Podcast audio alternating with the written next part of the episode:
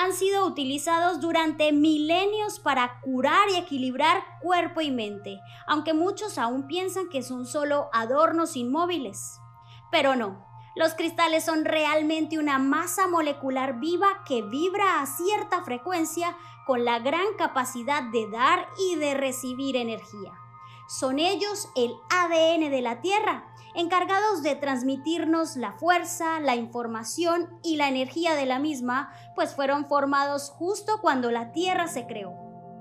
No hay duda de que los cristales, al igual que el resto de la naturaleza, tienen una misión en nuestras vidas. Pero ¿cuál es esa misión y cómo podemos aprender a conocerlos y a utilizarlos a nuestro favor según sus cualidades, formas y niveles de frecuencia en los que vibran? Este martes en el sexto chakra, todo sobre la energía de los cristales y su poder en nuestras vidas. El sexto chakra con Gina Arisa y Juliana Suaza.